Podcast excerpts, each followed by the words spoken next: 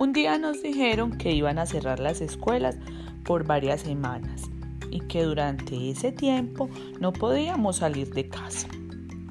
Al día siguiente me asomé por la ventana y vi que la calle estaba vacía. Mi hermanito estaba triste y aburrido porque no podíamos salir a jugar.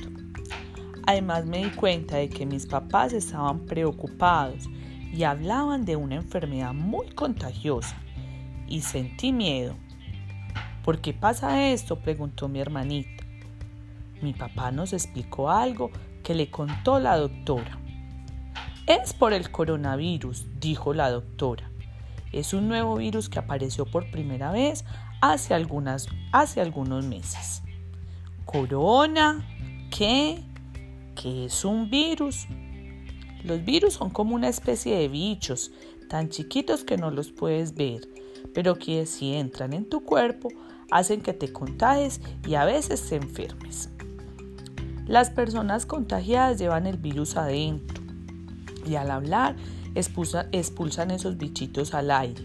Si llegan a los ojos o la nariz o la boca de otras personas, también se pueden contagiar.